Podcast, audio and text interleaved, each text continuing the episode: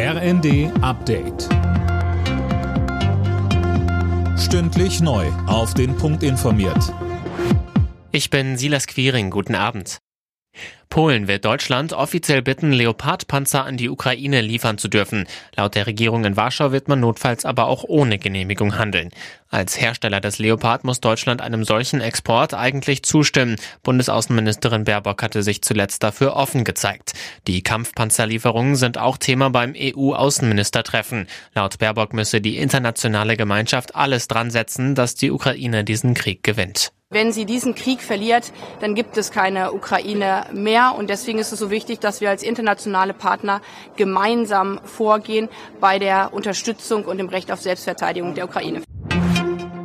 Die Bundesanwaltschaft hat Anklage gegen eine Gruppe mutmaßlicher Umstürzler erhoben. Die Gruppe aus vier Männern und einer Frau soll geplant haben, Bundesgesundheitsminister Lauterbach gewaltsam zu entführen.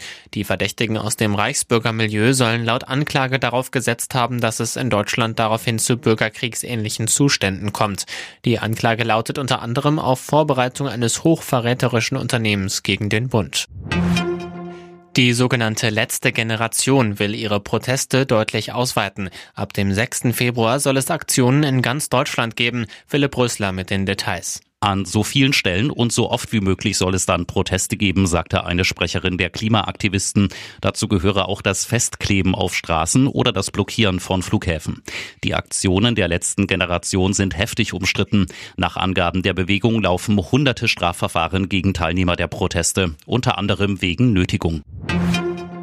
Die deutschen Handballer spielen bei der Handball-WM heute um den Gruppensieg in der Hauptrunde. Gegner ist Norwegen. Bereits vor der Partie hat Deutschland das Viertelfinalticket sicher. Dort geht es dann entweder gegen Spanien oder Frankreich. Alle Nachrichten auf rnd.de